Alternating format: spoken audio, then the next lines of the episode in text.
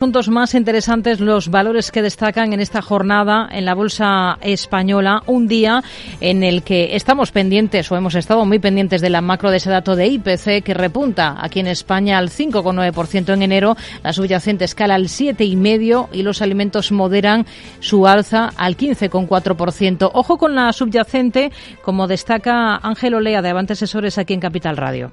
Yo creo que el dato no es, no es bueno, veníamos de, buenos datos, durante los meses previos y hay que estar muy atento a estas dinámicas porque básicamente una inflación eh, core subyacente del 7,5 está muy, muy por encima de ese objetivo del, del 2% del Banco Central Europeo. Hablamos con Juan Esteve, director de inversiones de Markets y Zona Value. Hola Juan, ¿qué tal? Muy buenas tardes. Hola, muy buenas tardes, Rocío. Imagino que muy atentos a, ese dato, ¿no? En concreto, a ese repunte de la subyacente aquí en España.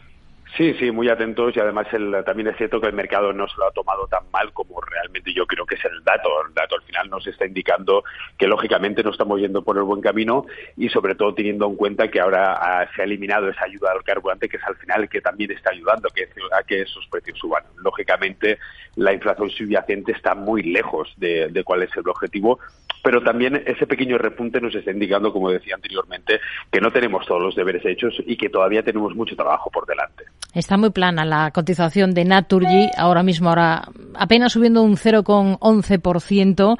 ¿Qué le han parecido los resultados de la compañía?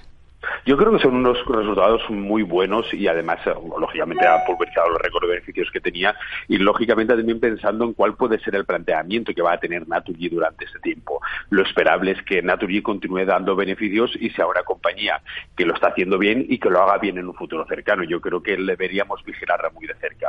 ¿Aún le ven ustedes interés a ese plan de división en dos de la compañía? Sí, yo creo que sí, yo creo que tiene mucho interés y tiene también atracción hacia los accionistas, que es al final también lo que va a hacer mover la acción.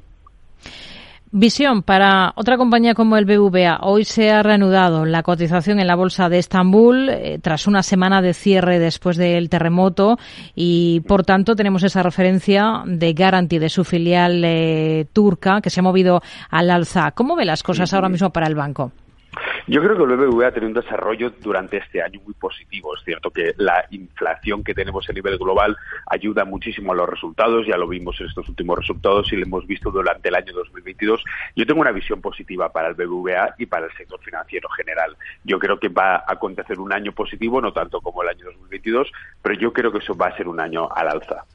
ACS y Acciona lideran el mercado de obra pública en España en el último ejercicio. Entre las dos, ¿cuál le convence más para en cartera? Yo quizá me decantaría un poco más por Acciona, pero yo creo que ambas van a tener también un desarrollo positivo. Tengamos en cuenta que esa obra pública que también va a llevar desarrollándose durante este año, un curso que tenemos y en años posteriores, es una situación de mercado que va a ir acrecentándose. Los ingresos que van a recibir van a ser positivos y las dos compañías deberían hacerlo de una manera óptima. Claves, a su juicio, de los resultados de Aedas Homes y visión para el inmobiliario en general en nuestro país.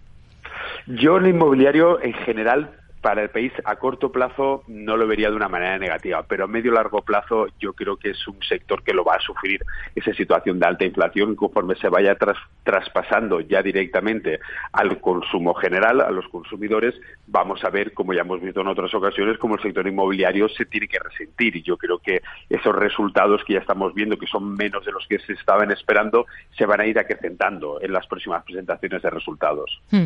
Tenemos a Vidrala en el punto de mira porque abona dividendo. ¿Le gusta la compañía?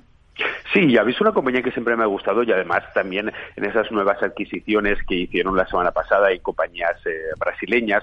Yo creo que es una compañía que tiene muchísimo recorrido, está bien posicionada tanto en el mercado nacional como internacional y además es líder en su sector. Yo creo que es una compañía muy a tener en cuenta en una cartera. Hmm. Técnicas reunidas. La, Audiencia Nacional anula una sanción a la compañía de 143 millones que se le impuso en el año 2018. Eh, ¿Cómo ve las cosas ahora para una compañía como esta? Yo creo que también está por buen camino. Lógicamente, creo que lo hemos visto subir cerca de un 2% por, por efectivamente por esta noticia.